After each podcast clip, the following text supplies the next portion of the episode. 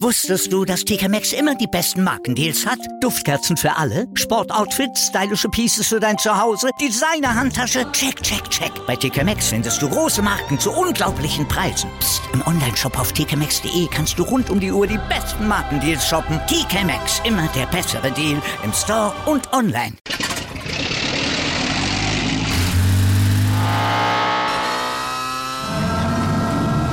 Von 0 auf 100. Aral feiert 100 Jahre mit über 100.000 Gewinnen. Zum Beispiel ein Jahr frei tanken. Jetzt ein Dankeschön, rubbellos zu jedem Einkauf. Alle Infos auf aral.de.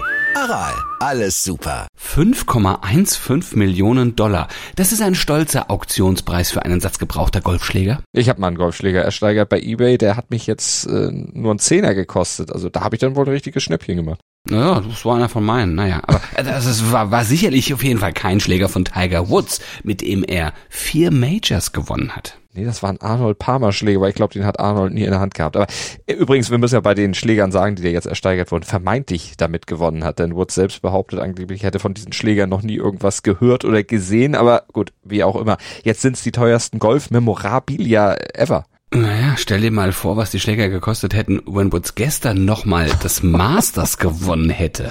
Ja, hätte er gewonnen, äh, ja, dann wären die wahrscheinlich astronomisch nach oben gestiegen. Und dann wäre auch das Masters heute ein großes Thema bei uns. Äh, so steht's hinter anderen Themen zurück. Ja, äh, wir schütteln über sogenannte Fans den Kopf und auch über die Bayern. Ja, außerdem freuen wir uns mit Alex Pop und wir zittern mit Nyara Sabali. Und wir sagen guten Morgen Zustand jetzt im ersten Sportpodcast des Tages. Erhältlich überall, wo es Podcasts gibt und unterstützt wie immer vom Sportinformationsdienst, vom SID, mit uns, mit Andreas Wurm. Und mit Malte Asmus. Und wir würden uns natürlich freuen, wenn ihr uns liked, besternt, rezensiert, abonniert. Alles das macht, was man mit einem aus eurer Sicht hoffentlich guten Podcast so anstellt. Darüber spricht heute die Sportwelt. Stand jetzt. Die Themen des Tages im ersten Sportpodcast des Tages. Stand, Stand, Stand, Stand. Jetzt. Mit Andreas Worm und Malte Asmus auf meinsportpodcast.de. Andreas, weißt du, was ich nicht mehr verstehen werde in diesem Leben? Was denn?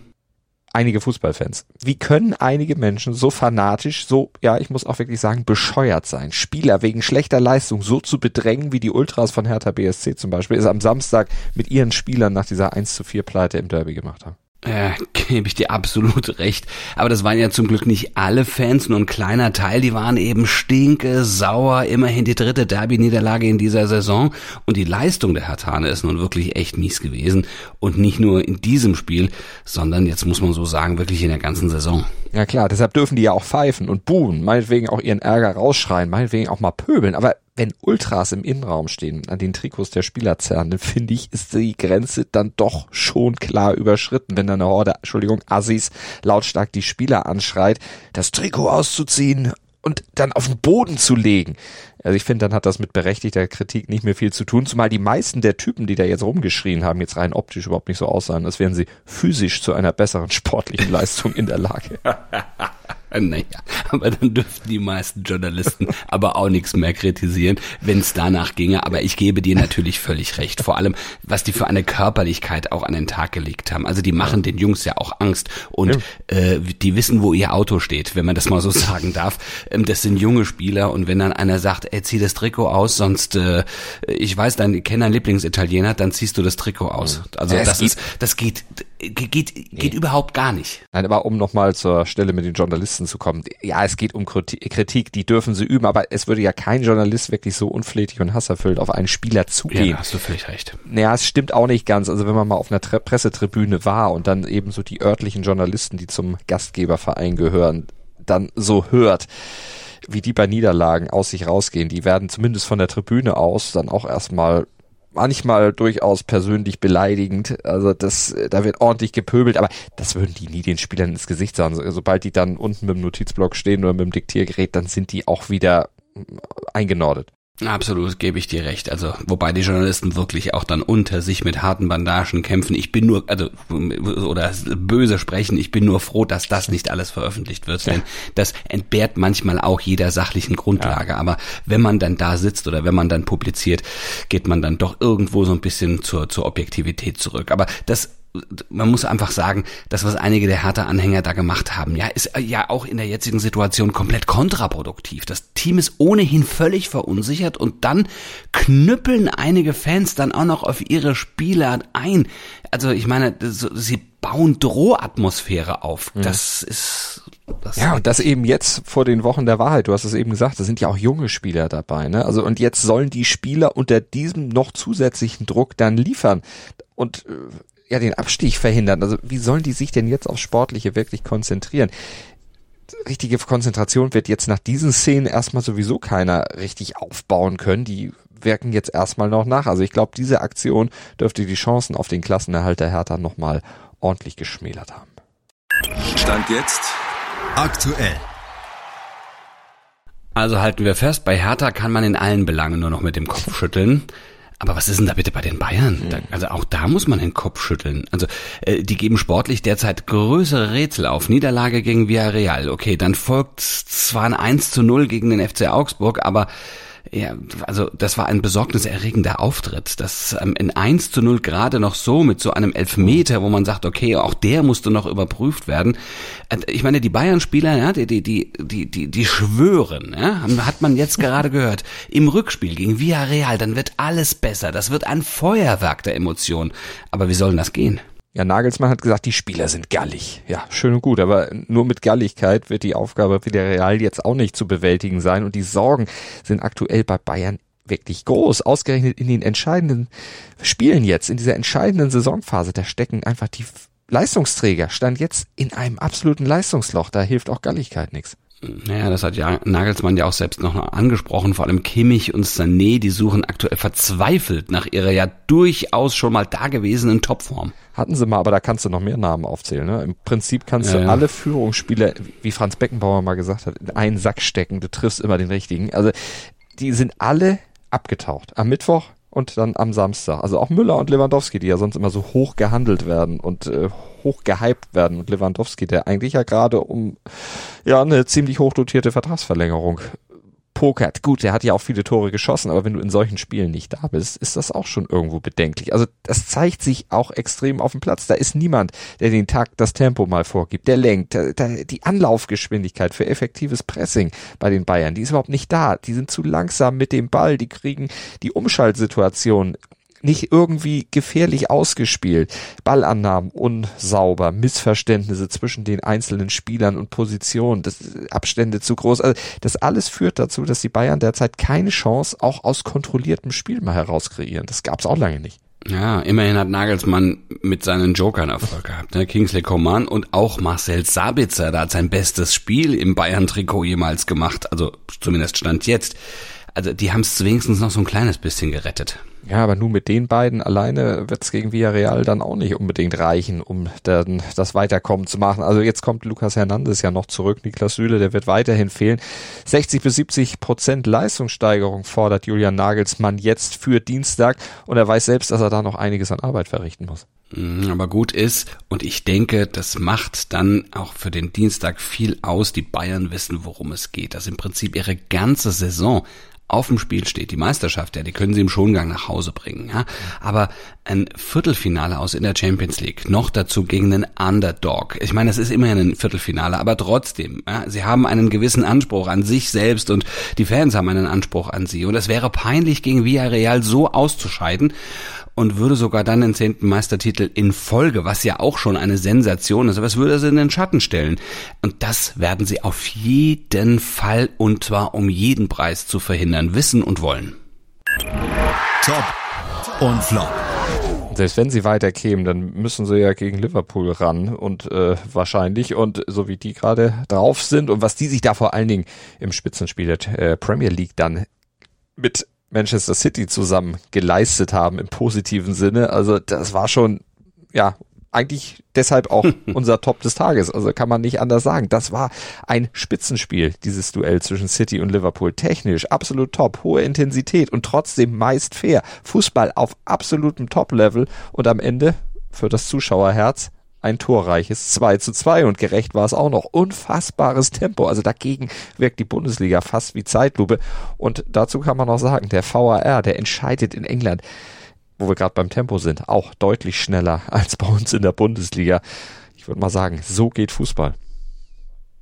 Flop des Tages ist äh, bunte Träume gegen graue Realität, wie bei Aston Martin. Die hatten beim Formel 1 Grand Prix in Australien, sagen wir so, gar nichts zu melden. Für Sebastian Vettel endete das Rennen noch vor der Halbzeit in der Streckenmauer und das Team ist jetzt das einzige Formel 1 Team, das noch ohne Punkt ist. Aston Martin ist im Moment der Besenwagen der Königsklasse.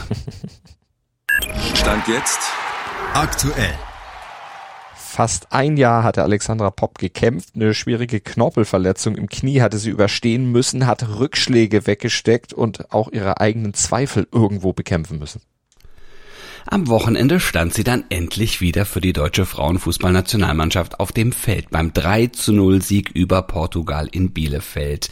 Äh, da war sie dann, ja, nach einer Stunde ist sie eingewechselt worden und diese gute halbe Stunde, die sie dann spielen durfte, das war schon besonders für sie nach Abpfiff ja, hat es mich irgendwie, um ehrlich zu sein, ziemlich übermannt. Also ähm, ich glaube, man sieht mich selten weinen, aber in dem Moment sind mir äh, tatsächlich die Tränen äh, ein wenig gerollt und äh, gekullert. Das ähm, ja, war irgendwie ein Moment, wo ich dachte, ich jetzt habe ich es tatsächlich wieder zurück auf den Platz geschafft und dann noch mit ja in dem Stadion, wo ich ja doch recht gute Erinnerungen auch drin habe, ähm, auch wieder ein gutes Spiel abgeliefert ähm, wurde von, von meiner Mannschaft und äh, ja, wir, glaube ich, am Ende auch als verdienter Sieger vom Platz gegangen sind. Auch besonders, dass sie mit herzlichem Applaus von den Rängen auf den Platz begleitet wurde und dann auch gleich wieder die Kapitänsbinde bekam. Also Svenja Huth, die ist gleich angekommen, hat ihr sofort die Binde um den linken Arm gelegt. Also da haben sich alle mit ihr wirklich über dieses Comeback gefreut, auch die Bundestrainerin Martina Voss-Tecklenburg. Ja, es ist einfach schön, dass das Poppy wieder da ist. Das erleben wir nicht nur heute auf dem Platz. Ich glaube, das war ein besonderer Moment auch für sie, sondern das haben wir eigentlich schon die ganze, ganze Woche erlebt, wo sie bei uns ist. Dass ähm, Poppy sehr hart gearbeitet hat für diese Rückkehr, das steht außer Frage. Und dass sie auch noch sehr hart arbeiten muss in den nächsten Wochen und Monaten, das weiß sie auch. Und das wird sie tun. Und von daher ist es schön, dass sie das heute ähm, ja, erleben durfte. Ich habe ihr einfach nur mitgegeben, sie soll es genießen und ich glaube, das hat sie auch. Und hatte gleich auch eine gute Präsenz im Spiel. Allerdings hat sie noch kein Tor geschossen, aber äh, das war nur wirklich zu verschmerzen. Lena Oberdorf, Clara Bühl und Felicitas Rauch, die trafen bei einem wirklich starken Auftritt der deutschen Frauen. Ja, und der hat zwei Dinge zur Folge. Einmal kann die DFB-Auswahl nun morgen gegen Serbien vorzeitig das WM-Ticket lösen für 2023 und zum anderen vergrößert dieser Sieg jetzt sicherlich das Selbstvertrauen mit Blick auf die EM im Juli, denn da waren wirklich viele positive Aspekte im Spiel der deutschen Mannschaft gegen Portugal zu beobachten gewesen. Also zum Beispiel die starke rechte Seite, vor allem mit Sven Hut, die Standardsituation und auch defensiv, da war deutlich mehr Stabilität zu sehen als noch beim Vierländer-Turnier im März. Da war Deutschland ja letzter geworden geworden, aber da hatte ja auch ein Großteil der Stammmannschaft gefehlt. Davon sind jetzt viele wieder zurückgekommen und das hast du dem Spiel der Mannschaft auch gleich wieder angemerkt. Einziger Manko-Punkt vielleicht die Chancenauswertung. Die könnte noch ein bisschen besser werden, aber man kann wirklich unterm Strich bilanzieren. Der Trend, der geht in die absolut richtige Richtung. Heute in der Sportgeschichte. Das wohl einseitigste WM-Qualifikationsspiel der Fußballgeschichte stand jetzt, feiert heute seinen 21. Geburtstag. Am 11. April 2001, da trennten sich Australien und amerikanisch Samoa mit 31 zu 0. Und 13 der 31 Tore erzielte ein Mann namens Archie Thompson und der hält seitdem der Rekord für Tore in einem internationalen Spiel. Aber wir müssen dieses Rekordergebnis auch noch ein bisschen einordnen und erklären. Klar, also Australien war haushoher Favorit, aber niemand hatte erwartet, dass es in irgendeiner Weise eng werden würde. Und am Ende gab es jetzt so ein Schützenfest, das äh, nicht mal in die Nähe eines engen Spiels kam. Das ist im Grunde, das sind Tore, die eigentlich für drei Qualifikationsspiele fast reichen. Das lag dann aber auch an einer Verkettung von ja ganz vielen ganz unglücklichen Umständen.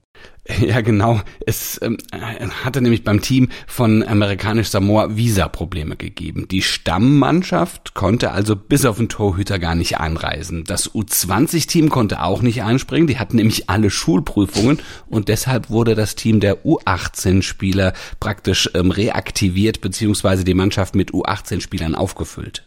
Ja, die wurden dann auch entsprechend natürlich von den deutlich älteren Australiern nach Strich und Faden deklassiert.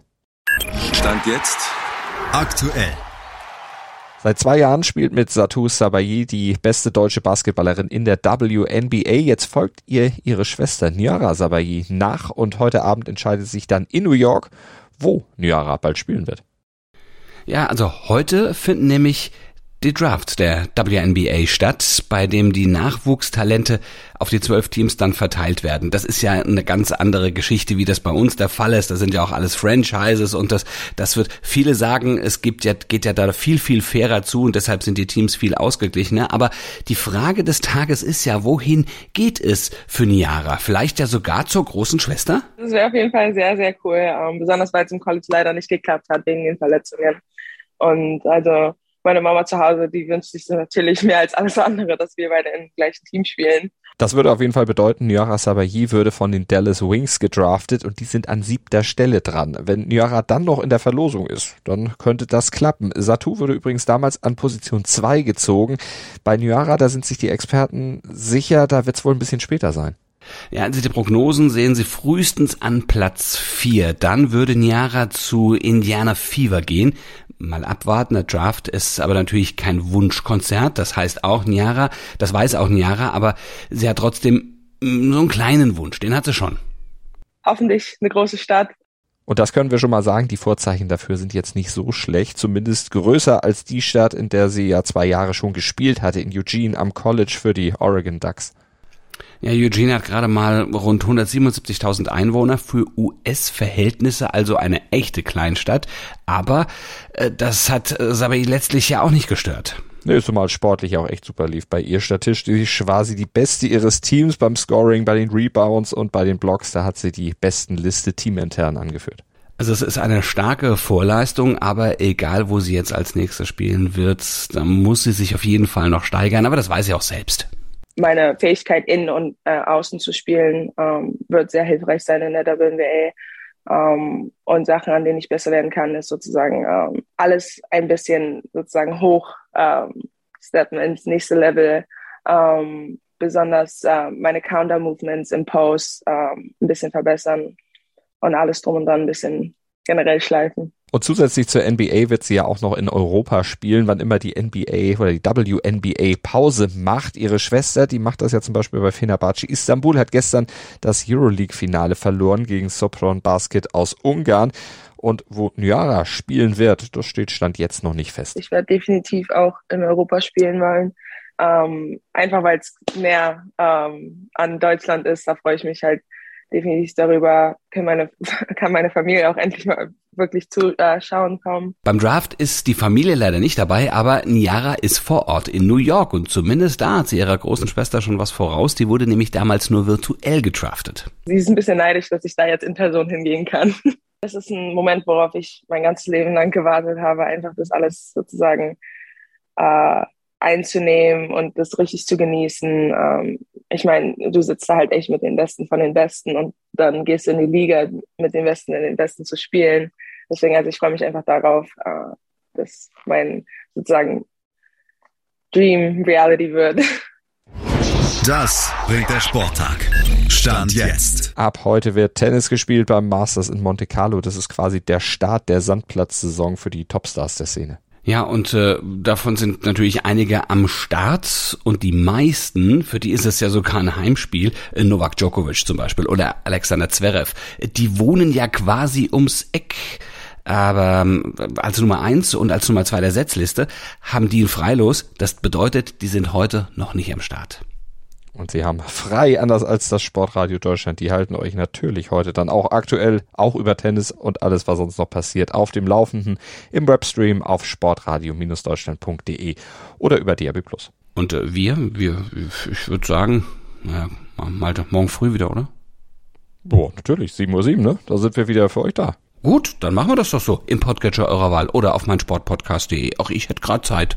Jo, jo, ich habe morgen früh auch um 7.07 Uhr nicht unbedingt was anderes vor. Also von daher, wenn ihr oh. auch nichts vorhabt, dann hören wir uns rein. Ihr könnt aber auch gerne später reinhören. Ist doch gar kein Problem. Wir sind ja on demand zu hören und wenn ihr uns hört, dann denkt doch auch dran, uns einfach zu abonnieren. Dann verpasst ihr keine Folge. Ist immer da, wenn ihr sie haben wollt. Ab 7.07 Uhr laden eure Podcatcher sie dann automatisch. Und wenn ihr uns dann noch bewerten würdet, einfach dran denken. Kleine Bewertung, kleinen Rezension oder uns weiterempfehlen. Das wäre super. Bis morgen. Groß und kurz von Hm.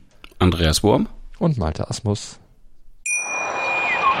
Wusstest du, dass TK Maxx immer die besten Markendeals hat? Duftkerzen für alle, Sportoutfits, stylische Pieces für dein Zuhause, Designer-Handtasche, check, check, check. Bei TK Maxx findest du große Marken zu unglaublichen Preisen. Psst. im Onlineshop auf tkmaxx.de kannst du rund um die Uhr die besten Markendeals shoppen. TK Maxx, immer der bessere Deal im Store und online. Wieder live von Ihrem Toyota-Partner mit diesem Leasing-Auftakt. Der neue Toyota Jahreshybrid. Ab 179 Euro im Monat. Ohne Anzahlung. Seine Sicherheitsassistenten laufen mit. Und ja, ab ins Netz mit voller Konnektivität. Auch am Start die Toyota Team Deutschland Sondermodelle. Ohne Anzahlung geht's in die nächste Runde. Jetzt los sprinten zu Ihrem Toyota-Partner. Dir hat dieser Podcast gefallen? Dann klicke jetzt auf Abonnieren und empfehle ihn weiter. Bleib immer auf dem Laufenden und folge uns bei Twitter, Instagram und Facebook. Mehr Podcasts aus der weiten Welt des Sports findest du auf meinsportpodcast.de.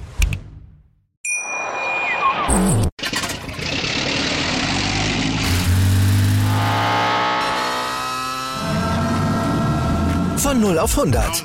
Aral feiert 100 Jahre mit über 100.000 Gewinnen. Zum Beispiel ein Jahr frei tanken. Jetzt ein Dankeschön, rubbellos zu jedem Einkauf. Alle Infos auf aral.de.